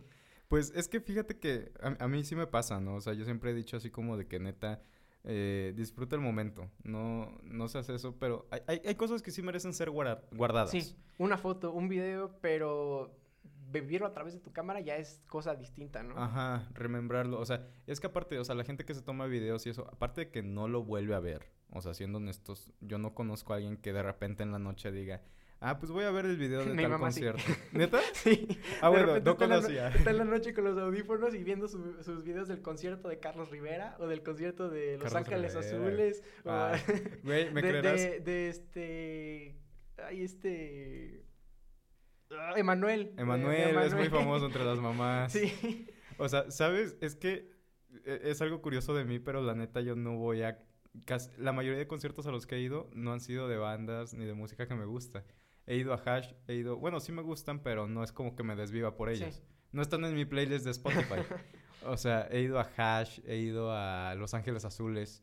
O sea, sí, la neta sí me este, he ido como que a uno que otro, este, nada más toquines y, y un festival de música de, de la música de verdad me gusta. Y no lo guardo. No tengo por qué guardarlo porque el simple hecho de decir, no, no sabes que yo fui a tal concierto y recordarlo tú, siento que vale más. Porque que eso... que sí. Uh -huh. Mira. Es, es, que esto tiene más un valor intrínseco, siento sí. yo. Entonces, no es tanto el valor sentimental. Es como la gente que, bueno, yo sí soy de que eh, acumulador compulsivo. Eh, yo también. Pero la neta es que, eh, o sea, de ahí siento que vale más el recuerdo en la memoria. Sí. Ese nunca muere. Y el otro, pues, de aquí a mil años se va a pudrir, ¿verdad? Sí, Pero... va a desaparecer, lo pierdes y, y cosas así. Pero en lo acumulador también me cuesta trabajo a veces desapegarme de, de, de cosas, ¿no? Cosas tan... Uh -huh tan simples que es, sé que es un problema, porque eso sí es un problema. Sí. Mi, yo creo que lo heredé de mi papá, porque mi papá también es acumulador. yo lo heredé de mi mamá. Sí, y es cosa como de, encuentro de repente, estoy limpiando mi cuarto y encuentro de repente un ticket de un subway que me compré en un viaje tal, sí. y, y me acuerdo y digo, híjole, y es así como de, hasta con dolor voy y lo tiro a la basura, ¿no? Sí. Así como de... No, pues ya. A, a, mí me pasa que tengo tickets de hace dos años y empiezo a pensar, no manches, es que no esos, o sea, este ticket estuvo antes de que tuviera novia, antes sí. de que empezara a estudiar. Sí, mejor me lo así, guardo. Te, te haces tu, tus historias en la cabeza y es así como de, no lo puedes tirar, es algo que, y, y, y como te digo, es un problema, o sea, sí es un problema, hay que aceptarlo, es un problema que tenemos. Sí, de hecho. De hecho, creo que es, sí es como un TOC, algo así. Yo creo que debe ser un, un TOC. No, yo no soy psiquiatra, no soy... No, Habría que yo. preguntarle. Recuerda que este podcast es este gente normal hablando de cosas que no entiende. Entonces, o sea, yo, yo, yo, creo que sí es como un, un TOC, acumulación compulsiva. Ah, había un, ah pues había compulsivo, programa, trastorno obsesivo compulsivo. Había un, este, un programa que se llamaba así, acumuladores, creo que en History. En Home and Health. Home and Health, sí, cierto, güey. Era muy bueno. En los tiempos que todavía veía televisión. es que la televisión de repente sí es buena. ¿Tú sigues viendo televisión? De repente. Veo Discovery, History. Fíjate que yo Bob no. Esponja. Fíjate, la última vez que vi televisión fue para ver los Oscar. Y la, Ah, última, claro. la última vez que vi televisión antes de eso fue para ver los Oscar del año pasado. Ok. O sea, fácil, no sabría decirte desde cuándo dejé de ver televisión. Es que si no, ¿quién cubre los eventos? Que los puedes ver en internet, por supuesto. El Oscar, es que fíjate que a esos, esos eventos se han estado resistiendo todavía. El. Oscar sí lo pasan, este, por ejemplo, en, en TV Azteca, ¿no? Pero es como de que lo pasan y el tiempo de comerciales te lo rellenan con un solo comercial en loop. Y así, o sea, yo te juro que eh, cuando empecé a ver los Oscar y todo esto, Sí. eh, iba a hacer la entrega y yo entré a YouTube. O sea, yo normal, no sé, igual hablamos otra vez como lo que decíamos, la normalidad que ya es para nosotros, ¿no? Entré a YouTube y busqué Oscar 2020. Yo dije, lo primero que me va a aparecer va a ser la transmisión en vivo, ¿no? No hay. No hay. Sí, no hay bueno, transmisión en vivo. O sea, solamente rentable. hay, pero de youtubers que están haciendo comentarios, ¿no? O cosas así. Pero yo me quedé así de, no hay transmisión en vivo de los Oscars, entonces ¿dónde lo pasan? Entonces dije, televisión, solamente televisión. Y sí, solamente televisión lo pasan. Sí, supo- y aparte siento que los derechos de transmitir los Oscars Han están de ser muy, caros. muy, muy caros. Entonces sí. Sí, sería una, sería un tiro en el pie que los. Oscars transmitieran su propio, su propio evento. Sí, Pero razón, fíjate que sí fue muy extraño ese, ese choque, ¿no? Como de que ya es algo tan normal que un evento, o sea, el E3, el- los Nintendo Direct, los, o sea, eventos de videojuegos o eventos de empresas o... Ah, porque ellos no dependen de terceros. Ajá, o por ejemplo los anuncios de, de, pues de, como hablábamos ahorita, de Musk, ¿no? Todo esto, todos estos eventos que vemos, que se transmiten en vivo, en. YouTube, en Twitch, en cosas así. Y de repente yo entro así como lo más normal del mundo, Oscar 2020, y no hay ninguna transmisión en vivo de los Oscar. Que hay Y no cosas que están inmigrando al streaming. Por Sí. ejemplo, hay un, la AAA, yo que soy bien de luchas, sí transmite, transmite gratis Triple Manía, que es digamos el WrestleMania, que es digamos el Super Bowl de las luchas Ajá. mexicanas. Lo transmite gratis en Twitch. Se me hace increíble. O sea, es, es- es impresionante. O sea, hay, hay cosas que sí se migran y hay cosas que se conservan. Eh, fíjate que los creadores en YouTube, muchos están migrando a Twitch. Mu- o sea, yo de repente, cada vez son más los youtubers y así que sigo, que de repente ya hay directo en Twitch, ya es en Twitch. O sea, no que se vayan, que digan ya me voy a YouTube y me voy a Twitch, pero sí están como tirando más ya hacia ese lado, ¿no?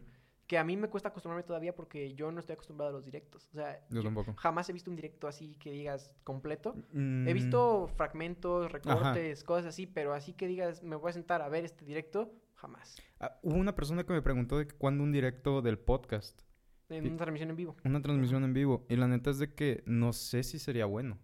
Porque yo, yo sé que los directos son como que te acercan más a las personas. Sí, por la Ah, interacción, ¿no? por- ajá, exacto. O sea, e- es, es lo que pasa con, los, con las celebridades de, de hoy en día. Que, o sea, las sientes tan cercanas que las sientes prácticamente tus amigos. Eso se llaman relaciones parasociales. Ok. Se llaman relaciones parasociales cuando... Me agrada invitarte porque sabes mucho. Sí, es ese, ese efecto que tienes de que hay... Incluso pasa mucho con los podcasts, ¿no? O sea, yo que soy un ávido consumidor de podcast eh, y pasa con, con todo, tú llevas tanto tiempo escuchando a esta gente que, Que jamás has visto, que jam- o sea, yo que ni siquiera veo los videos, que solamente es por Sí, audio, sí, sí. que ni siquiera has visto su cara, ni siquiera los conoces, nunca en la vida los has topado, no saben que existes, pero ya lo sientes, o sea, de escucharlos cada semana, cada semana platicando así durante una o dos horas, como cualquier, así como cualquier cosa, Sí. Es de que llega un momento en que ya los sientes como si fueran amigos tuyos. O sea, ya los sientes como si fueran amigos Los tuyos, personificas. aunque ellos ni idea tienen de que existes. O sea, Sí. y pasaba antes con, con, por ejemplo, pues todo el fenómeno de K-popers o las Directioners o las Believers, ¿no? que, pero era medio retorcido el asunto, pero ahora es más común precisamente por ese tipo de cosas. Y no solamente con podcasts, con Ajá. youtubers, transmisiones en directo, todo esto, de gente que los ve tan habitual y tan habitual que ya lo siente como un amigo suyo, como que los personifica, los, los, no, no idealiza porque pues los tiene como los ve, ¿no? Sí. pero sí es una relación parasocial eso. O sea que lo eh, no es una relación real, es ficticia, pero tú la sientes como real. Pues es que, o sea, la, la gente siente muy cercana a las personas y cuando sientes muy cercana a las personas es un arma de doble filo. Porque es- eres capaz incluso de defender a esa persona a tal grado que como si defendieras a una persona Sí. de tu familia. Me ha pasado. O sea, con las K-Poppers ya Eh, me están funando por esto. duro, no, no. Pero este, o sea, la neta es que esas, esas personas antes se veía mucho con las Believers. Mejor pasemos con las Believers. Sí. O sea, Eh, de que porque te- las K-popers ahorita están, están encendiendo ya las, Ah. las antorchas. Te, te- te comento algo. En secundaria estaba de moda. Bueno, yo iba a la secundaria en 2010. Ya viejo. Entonces, este. En 2010 yo estaba entrando a la primaria, creo. Ah. No, no, no, no, no, es cierto, no es cierto. No, mi Dos- corazón de viejo. 2010 yo estaba en... No, yo ya estaba en cuarto de primaria. Ok, ok. O sea, el punto es que, o sea, llegué a ver niñas que pateaban niños nada más porque se burlaban de Justin A mí una Bieber. niña me pegó en la secundaria por decir que One Direction no era bueno. Y yo ni siquiera había escuchado What? One Direction, solamente lo dije por molestarla. Fíjate, yo sí, ya, ya he escuchado One Direction y tiene una que otra rola que me gusta. Fíjate que eh, incluso en teatro lo llegué a decir. Cuando Ok. pidieron de, gustos- de gustos culposos lo dije, en teatro. Ah, ¿neta te gusta Sí, One Direction? alguna que otra canción, o Sí, sea, sí tienen una que sí, otra buena rola. Pero en ese tiempo yo ni siquiera los había escuchado, solamente era el estar ahí Jodiendo. jodiendo, ¿no? Y, Sí. y le dije eso y, y se volteó y me, me soltó uno en el hombro. y Yo me quedé así de... y, y cuando vio que sí me One dolió... Direction es más importante que tu integridad. Y cuando vio que sí me dolió fue así como de, ay, no, perdón, y ya me... Pero sí, o sea, fue, fue impulsivo, o sea, volteó y me, me dio el golpe. Sí. Ya luego como que sí, cuando vio que yo me quedé así como de que... Qué pedo. Ya, ya de, ah, no, perdón, y ya me abrazó y todo, ¿no? Pero sí fue así como de... Güey, es lo que pasa ahorita, últimamente con, con todos los círculos estos que dices. Y no solo con música, como dices ahorita, o sea, pasa con cualquier idea, o sea, Políticos. política, Fútbol, todo, i- el ideas, fútbol. o sea, puta, el fútbol, o Ay, sea, dicen que al mexicano no le tienes que tocar de temas la religión, la política y el fútbol. Y así te la llevas suave. y son gen- gente que ya tiene esa, como dice esa bruja ideológica, esa tan tan person tan en su persona, tan los vuelve parte de su identidad, los vuelve parte de sí, que cuando atacas esa idea o ese, ese equipo de fútbol o eso, es como si los atacaras a ellos, como si los atacaras a su persona. Y se defienden como si, como si estuvieran defendiendo su persona. Y es algo grave, ¿no? Y pasa, como digo, en todos lados, fútbol, política y acrecentado todavía más por redes sociales, porque ahí puedes pelearte sin riesgo de que salgas lastimado, de que te lleven a los separos, ¿no? Sí. A, mí me pasaba algo, algo muy similar, ¿sabes? O sea, bueno, esto no es, no, no sé si se lo puede considerar presumir, pero nada. Discúlpenme, estoy tomando cheve, tengo uno que otro eructillo atorado. Este, pero yo tomé clases de actuación con una señora que es un poco famosa que se llama María Elena Saldaña, la conocen como la oreja. Ah. Entonces, o sea, yo antes de conocerla pensaba, no manches, ha de ser una celebridad, es una, es una leyenda de Televisa, le mando saludos a la señora, ya la, ya la comenté en el primer podcast, este, pero la neta es que una vez que conoces a las personas famosas, las sientes tan cercanas que ya ni siquiera te importa. Las desmitificas. Ajá, y eso pasa muchas veces, o sea, la gente piensa que porque alguien sale en televisión es importante. Y la realidad es que no. O sea, es simplemente su chamba salir en televisión. Y la neta, salir en televisión es difícil, güey. O sea, tener que mostrar tu cara a millones y millones de personas es muy complicado. Pero, o sea, la gente siento que las defiende porque las idealizan tanto a tal grado de que cuando las sienten cercana todavía las tienen que defender más. Y ahorita con las redes sociales es, es muy común que, por ejemplo, mm, vi que una chava hace unos meses habló con Justin Bieber cuando sacó su canción esta de Yummy. Ajá. Teorías, teorías, teorías conspirativas. no, no, no, ahorita no. Este, ah, pues te voy a invitar a, en octubre, ¿eh? Así que ahorrando para tus combis. Este, o sea, lo, que sí... A ver si no me paso de nuevo el A ver si no te pasas de nuevo. Ajá, lo que sí pasa es que los sientes tan cercanos que, este, que los empiezas a defender más. Entonces, sí, sí es un tema como lo que tú dices. ¿Cómo, ¿Cuál fue la palabrita hermosa que dijiste?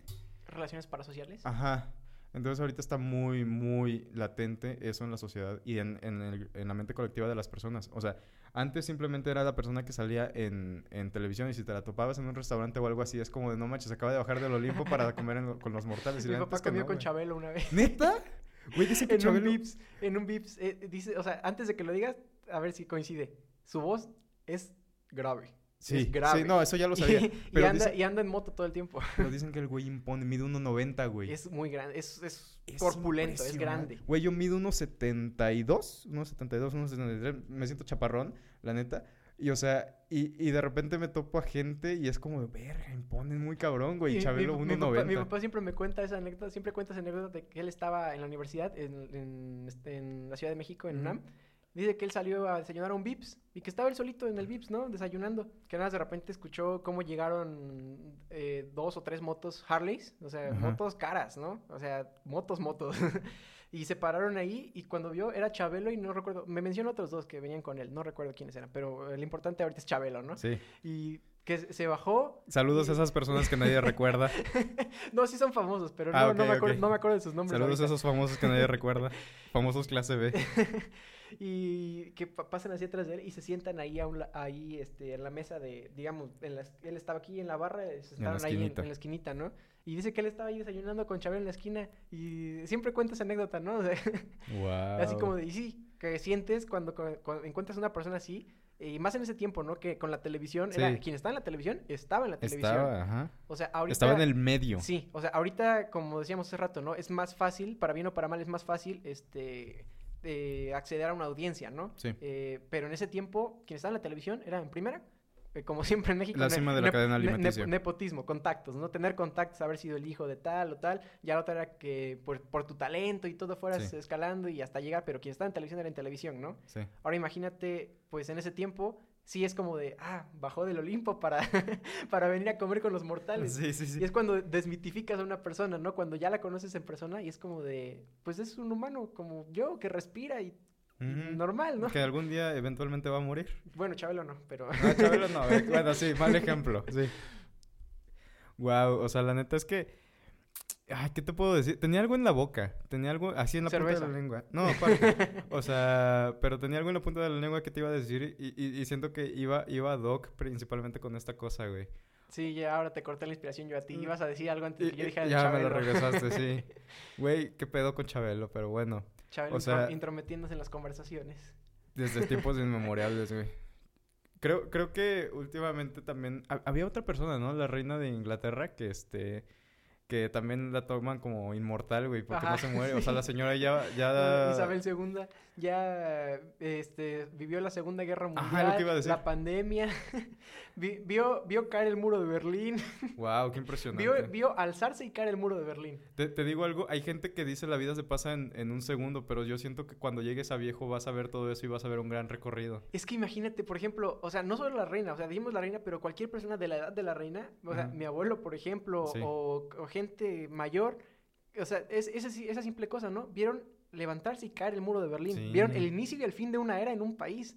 Imagínate cuántas anécdota- anécdotas no vamos a poder contar nosotros que vivimos en la época más globalizada de la historia, güey. Que sabemos qué pasa en cada rincón del mundo. Exacto, güey. Y, hay- y hay veces que ni siquiera decidimos verlo, Sí. simplemente ignorarlo. O sea, a veces sentimos que las cosas pasan tan lejanas. O sea, lo estábamos tomando en cuenta como con famosos antes. Pero, o sea, hay- ahora el mundo está tan globalizado que luego pensamos, verga, las cosas son tan lejanas que ni siquiera creo, creo que lleguen aquí. ¿Qué Caso pasó con el coronavirus? Exacto. ¿Qué Exactamente. pasó? Todos, creo que todos estamos en, en la misma onda, ¿no? O sea, cuando empezó en Wuhan todo esto fue así como de los chistes, los memes, que... Wuhan es como el Cuautla, el Cuernavaca de, de, De China. China, yo creo, sí, yo ¿no? creo también. Todos estamos aquí con los chistes, los memes, ¿no? Que la sopa de murciélago, que los chinos que se están muriendo, que el virus, ¿no? Y to- todo, que la peste negra, que... Ajá. Me acuerdo mucho uno que me dio risa de que... Porque yo en ese- esos días fue cuando me, me había llegado un paquete de, de AliExpress. Ajá. Y yo estaba así como de... Yo, yo, yo ahorita con mi paquete de AliExpress y el tipo con su máscara, con su máscara, ahí picando el paquete a veces. ¿Sabes qué pasa últimamente? Que los, que los memes han vuelto el medio de comunicación por excelencia. Sí. O sea, ahorita, por ejemplo, hay veces que yo simplemente me entero de un chisme. ¿Qué pasó? Por ejemplo, un amigo compartió este. ¿Qué pasó con el güey que tiró las cosas de la quimioterapia la- al fierro viejo? Ah. Y es como que me interesó tanto que me puse a investigar. Es impresionante, güey. O ahora, por ejemplo, con lo de los incendios en California. ¿Ves Ajá. lo que está pasando Los, ahorita? este, gender reveal. Sí. Sí. Yo, este, yo estaba en YouTube porque te digo, pues ahorita ya los memes que veo me llegan por los grupos de mis amigos que me los mandan y así, ¿no? Es, es como hacen su labor y ahí, ahí te van los mejores memes de... porque tenemos un grupo y mandan y memes. Sí, Esos sí, son los sí. únicos que veo, ¿no? O en Reddit, pero en Reddit están en inglés, entonces como que a veces no les entiendo. Pero uno que tiene... Ajá, bueno, Ah. ya. y entonces eh, yo estaba en YouTube y de repente hay un canal así que sube la historia de los memes, ¿no? Las, las historias detrás del meme. Y de repente veo... Wolfstein. Eh, Eh, ¿o no, es eh, es, este- no, es este... Ay, no me acuerdo el nombre. Bueno, es un canal, no es... No, No, es... es Wolf. Wolfito, Wolfito. No, no es ese. Ya sé quién dices. El de los Ah. tres minutos o menos, pero no, no es él.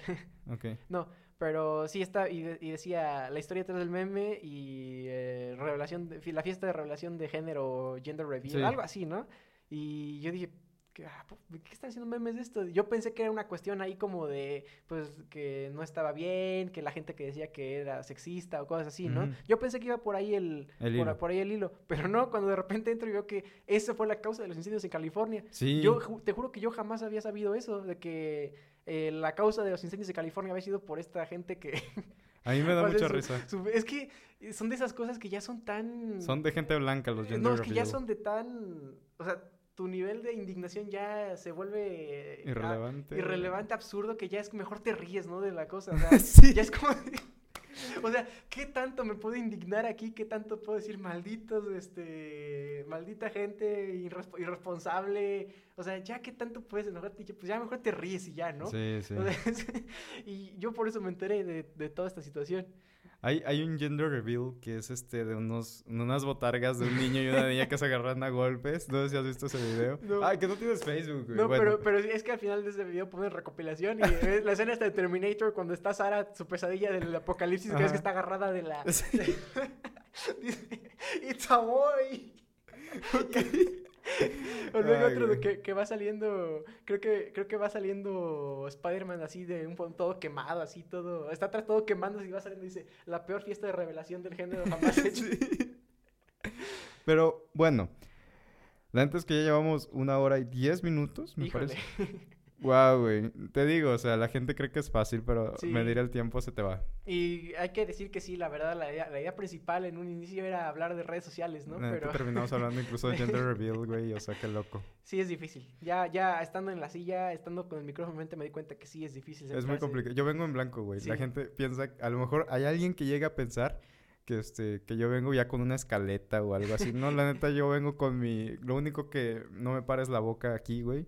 Es, a, a mí me gusta, güey, porque cuando yo no soy de pedas. Yo no soy de antros. En los, an- los antros siento yo que son el peor lugar en el que te puedes encontrar a la peor gente. Desde narcocultura, desde mis reyes, desde fresas, desde lo que sea. Toda la gente que me caga está en el antro. Entonces, las pedas de vez en cuando me gustaba. Ajá, o sea, como que, ah, pues está chido, es ameno, ¿no? Me pongo a platicar. Entonces, este, pues está chido, güey, ese, e- ese coto. Entonces, pues por eso salió también el podcast, güey. Y fíjate que aunque no nos haya... no por eso tomo no- chela, güey. No nos haya... Yo agüita, pero... Agüita, pero sí. pero fíjate salud, que... salud, ya no tengo en el. Aunque, aunque no, aunque nos hayamos desviado y todo esto, ¿sabes qué? Creo que sí ayudó a la cosa.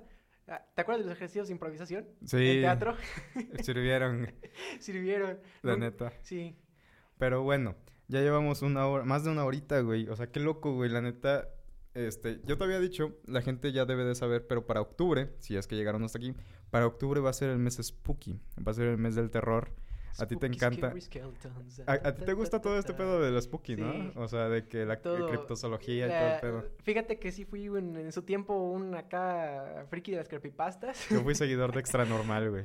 Ah, no, esa sí ya no, me tocó, pero sí yo de las creepypastas, ya luego, ya luego, este, ajá, con Loquendo, ya luego, pues sí, me gusta mucho la literatura de terror, Sí, claro. me gusta aquí todo el tema, octubre es, de, es mi mes- de mis meses favoritos, realmente, o sea, toda esta época, porque primero es Día de Muertos, primero es Día de Muertos y comes y tejocotes y arroz con leche y toda la comida que me gusta está ese mes y la familia y todo esto, ¿no? Al de- ya después del día de, bueno, antes del día de muertos, Halloween, que es la fiesta aquí Sí. que también el ambiente que me gusta, el y pues sí, es Pero bueno, eso va a ser en octubre. En octubre va a estar este chavalo con nosotros. Esperemos que sí vengas, güey. claro que sí. O Por sea- aquí estaré si no me pierdo en las combis otra vez. Se perdió el vato llegando al estudio, al Escala de Iris Studio. Pero bueno, aquí nos vamos a tener que despedir. O sea, hay veces que incluso se siente que se corta la inspiración, Sí. güey. Desafortunadamente, güey. O sea, detrás de cámaras va a haber otro podcast que ustedes no van a ver. Pero bueno, hasta acá llegamos. ¿Alguna recomendación? ¿Algún adiós? ¿Alguna despedida? ¿Alguna despedida? Pues cuídense todos. eh, ¿Alguna recomendación como he visto que recomiendan películas o libros? o así, ¿no? Adelante, adelante, eres libre. Eh, pues, híjole. No, mejor me quedo ahorita. A la siguiente ya recomiendo. A Que lo, piense, que siguiente. lo piense bien. No quiero decir una, Ay, una vas a salir ahorita. en otra. O sea, la otra la piensas. Esta dila así al aire. A ver, eh, les recomiendo la película de... Híjole, no, no, para la siguiente, para la siguiente. No quiero yo, decir yo les alguna. recomiendo Avengers Endgame. o sea, es X, güey. O sea, X. Vas a venir más veces. Sí, Pero bueno, bueno, hasta acá la dejamos, gente. Muchas gracias por ver. Creo que una hora y veinte, cosita de eso.